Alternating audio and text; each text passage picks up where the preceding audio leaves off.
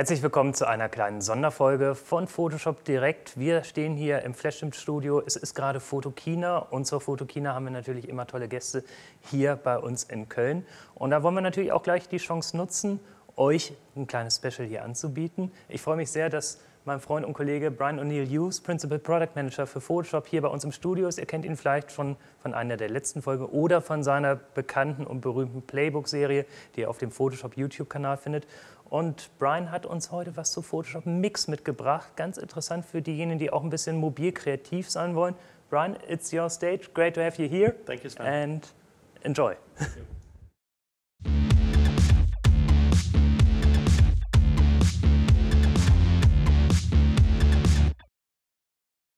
So, I would like to give you a brief demonstration of Photoshop Mix. Uh, essentially what Photoshop Mix is, is it's an application on iOS that is intended for compositing and selective edits. But before we talk about that, let's talk about access to your files, because this is the most common problem we hear on the iPad is people can't get to their files. So in Mix, you can get to your files on Creative Cloud, you can get to your files on Lightroom Mobile, any of your files that happen to be on Lightroom Mobile. You can see all of my files will come up here. And this is a very fast, fluid experience. Uh, my panoramas, any different files here. Uh, Facebook, even Instagram, uh, even Dropbox. I can get to my images wherever they are. So let's choose some local files here. And I'll show you uh, what Mix can do really well. So grab this image here. And the thing that's important to know about Photoshop Mix is it's built using technology from our professional products. So if we come in here to enhance and we do auto, this is ImageCore. It's the same technology uh, that Lightroom uses to give us an automatic adjustment here. And so I can adjust these individual parameters. Clarity is just like clarity in Lightroom or Camera Raw. But where this gets really powerful is when we apply some of these looks. Now these looks were all built using Lightroom and they're all made up of dozens of different parameters. But if I apply one of these, say black and white, what I can do uniquely in Mix is apply that effect selectively. So I'm just going to come in here and apply that selectively. And I don't need to know anything about layers or masks or any of that. I'm just enjoying the benefits of that. So I get the look that I want. Maybe I want to zoom in and decide that I left something out, so I change that. And what's really cool about Mix is the brush dynamics are wired to the zoom. So as I zoom in, the brush becomes more precise. When I'm satisfied with that, I'll go ahead and click this. Maybe I want to crop the image. Again, everything that I do here is completely non-destructive, so I can change it later. So if I come over here to my looks and I decide I want that to be color, I can make it color. If I decide that I want it to be uncropped, I can change that later. It's very flexible. As far as the support goes, we can open images up to 16 megapixels. We're working to open even larger files, uh, but panoramas, full res files, and we output full res files as well. Now let's look at a little more challenging example. Um, because when you show someone selections, they say, well, let's look at something a little more tough. Let's look at this image. This is an image of my little boy, my cat. It's a very difficult image to select. Um, and what we've done is we've taken technology from Photoshop and we've wired it to a touch interface to make this really powerful. And so I'm just going to come around here, going to select this, and when I'm ready, I'll zoom in here. And I like to say about this that some people have tried to do selective editing on the iPad before, and they get a result similar to this. But Adobe spent nearly 25 years working on this problem, and our, our output is very, very good. Single strands of hair. Go ahead and save that. At this point, I have a couple of choices. I could make a composite, or I could send that over to Photoshop. If I save that to Photoshop, it will be a masked file, a transparent masked file. We'll look at that in just a moment. Uh, but let's look at another workflow for using this technology, and that's for compositing. And so let's say that I like the foreground of this image, but I want a different background. I click on the little plus icon here. I choose my sky. I've got my order wrong. That's OK. I'm just going to grab my layers, drag to reorder, go to cutout, and just drag my finger over the part that I want. That's great. Looks wonderful. I tap the checkbox to commit it. I want to resize the sky. So I just tap on it and I pinch to zoom. If I want to apply a look to that, let's say punch. Maybe I want to apply a different look to the foreground. Let's say we want uh, to brighten that up. And again, I can send that to Photoshop and it will be a layered masked file, full resolution file.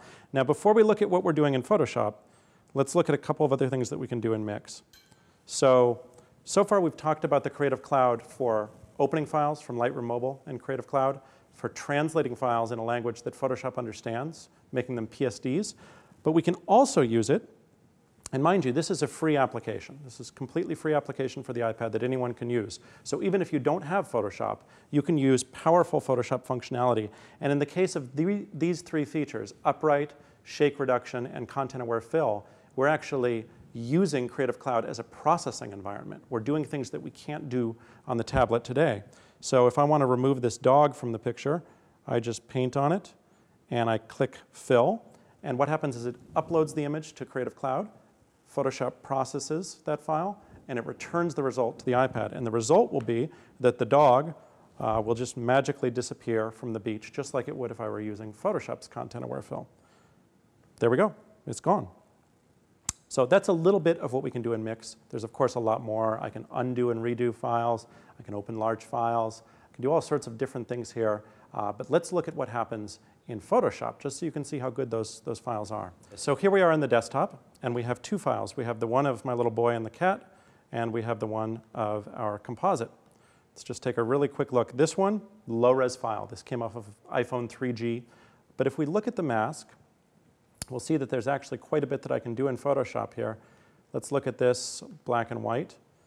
And it's a pretty good mask, but I could make it better in Photoshop. If I choose Smart Radius, and I expand the radius, I can actually pull out individual strands of hair. Now, I'm just going to option click around the edge to tell this image a little bit more about what I want and what I don't want. So I'm just option clicking all around the edge. I don't want that. I don't want that. If you recall, there was a whisker sticking out. I just draw a line, and that pops right back in. So I can take it that much further in Photoshop. I'm going to cancel out of that. Let's just look at this other image real quick. And if you notice, in the lower left-hand corner, it's a 48.6 megabyte file. It's a huge full resolution file.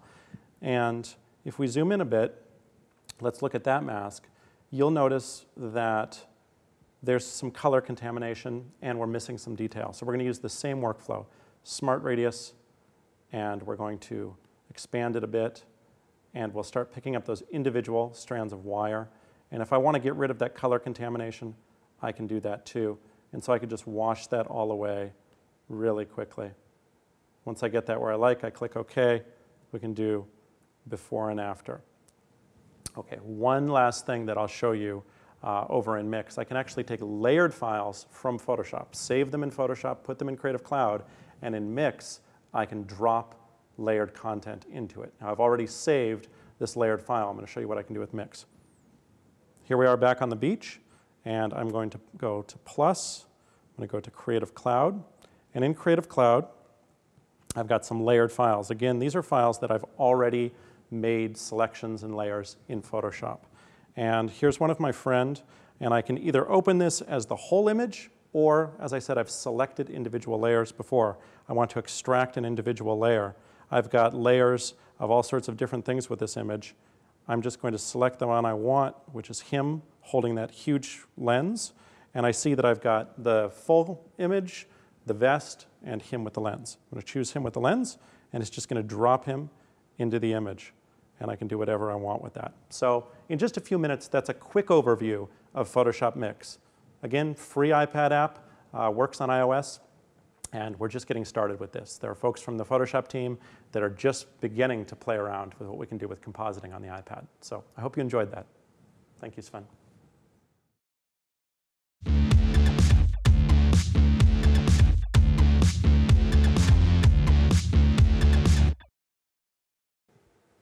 Ich habe euch heute eine sehr, sehr schöne Sache mitgebracht und zwar geht es heute darum, wie man sich in Photoshop Techniken zeigen lassen kann. Es geht also um Tutorials und hier gibt es eine sehr schöne Kombination aus einer iPad-App und natürlich dem Photoshop auf dem Desktop. Schauen wir es uns einfach mal an. Ich bin jetzt hier im iTunes Apple Store und wir sehen, es gibt eine App, die nennt sich Adobe Tutorial Player für Photoshop. Die habe ich jetzt hier schon mal auf meinem iPad installiert. Wir sehen sie also hier. Nun, was sehe ich da? Wie man unschwer erkennen kann, gibt es eine ganze Reihe von Tutorials, die man hier angucken kann, wie man einen Lomo-Effekt zum Beispiel generiert oder so einen Orten-Effekt. Was hat es damit auf sich? Nun, anders als andere Ressourcen, die wir anbieten, wo man sich einfach nur Filme anschauen kann, kann ich jetzt hier mir diese Anleitung zu dem Orten-Effekt Schritt für Schritt in Photoshop zeigen lassen. Und zwar, indem ich Photoshop auf dem Desktop und die App hier auf dem iPad verbinde.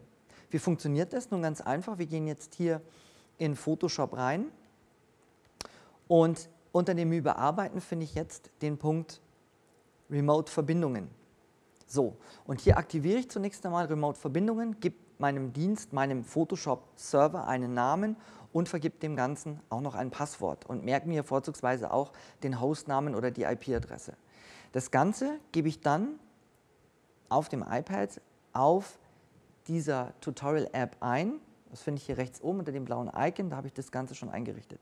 So, wenn diese Verbindung etabliert ist, dann können wir folgendes tun. Ich kann also zum Beispiel diesen Orteneffekt hier auswählen, kann lesen, wie die einzelnen Schritte zu diesem Orteneffekt führen und ich kann jetzt sagen, Show Me. Und wenn ich auf Show Me klicke, sehen wir, dass mir das Ganze hier in Photoshop angezeigt wird. Das heißt also, es wird zunächst einmal das Asset geöffnet, um das es geht oder was ich brauche, um dieses Tutorial durchzuführen. Und dann kann ich sukzessive die einzelnen Schritte durchgehen. Hier wird zum Beispiel jetzt das Ebenenbedienfeld eingeblendet. Dann kann man eben sagen, dass hier bestimmte Bildberechnungen durchgeführt werden. Und wie man eben sieht, ich gehe mal zurück aufs iPad, kann ich hier sukzessive Schritt für Schritt durchgehen.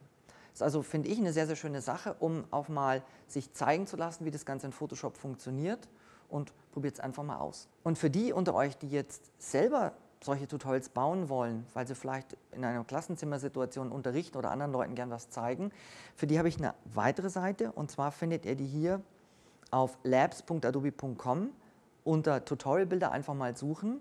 Das heißt, hier kann ich mir anschauen, wie ich solche Tutorials selber baue und wie ich diese Tutorials eben auch entsprechend abspielen kann. Wichtig zu verstehen ist nur, dass diese Tutorials, die ich hier selber baue, natürlich nicht in dieser äh, Tutorial Player App, die bereits im Apple Store zur Verfügung steht und die auch von Adobe offiziell kommt, dass die da zur Verfügung stehen, sondern es geht eher darum, dass ihr mit eurem Rechner und eurem iPad hier entsprechend eben die Sachen wiedergeben könnt, um eben, wie gesagt, anderen Leuten etwas zu zeigen. Viel Spaß dabei, probiert einfach die beiden Sachen mal aus.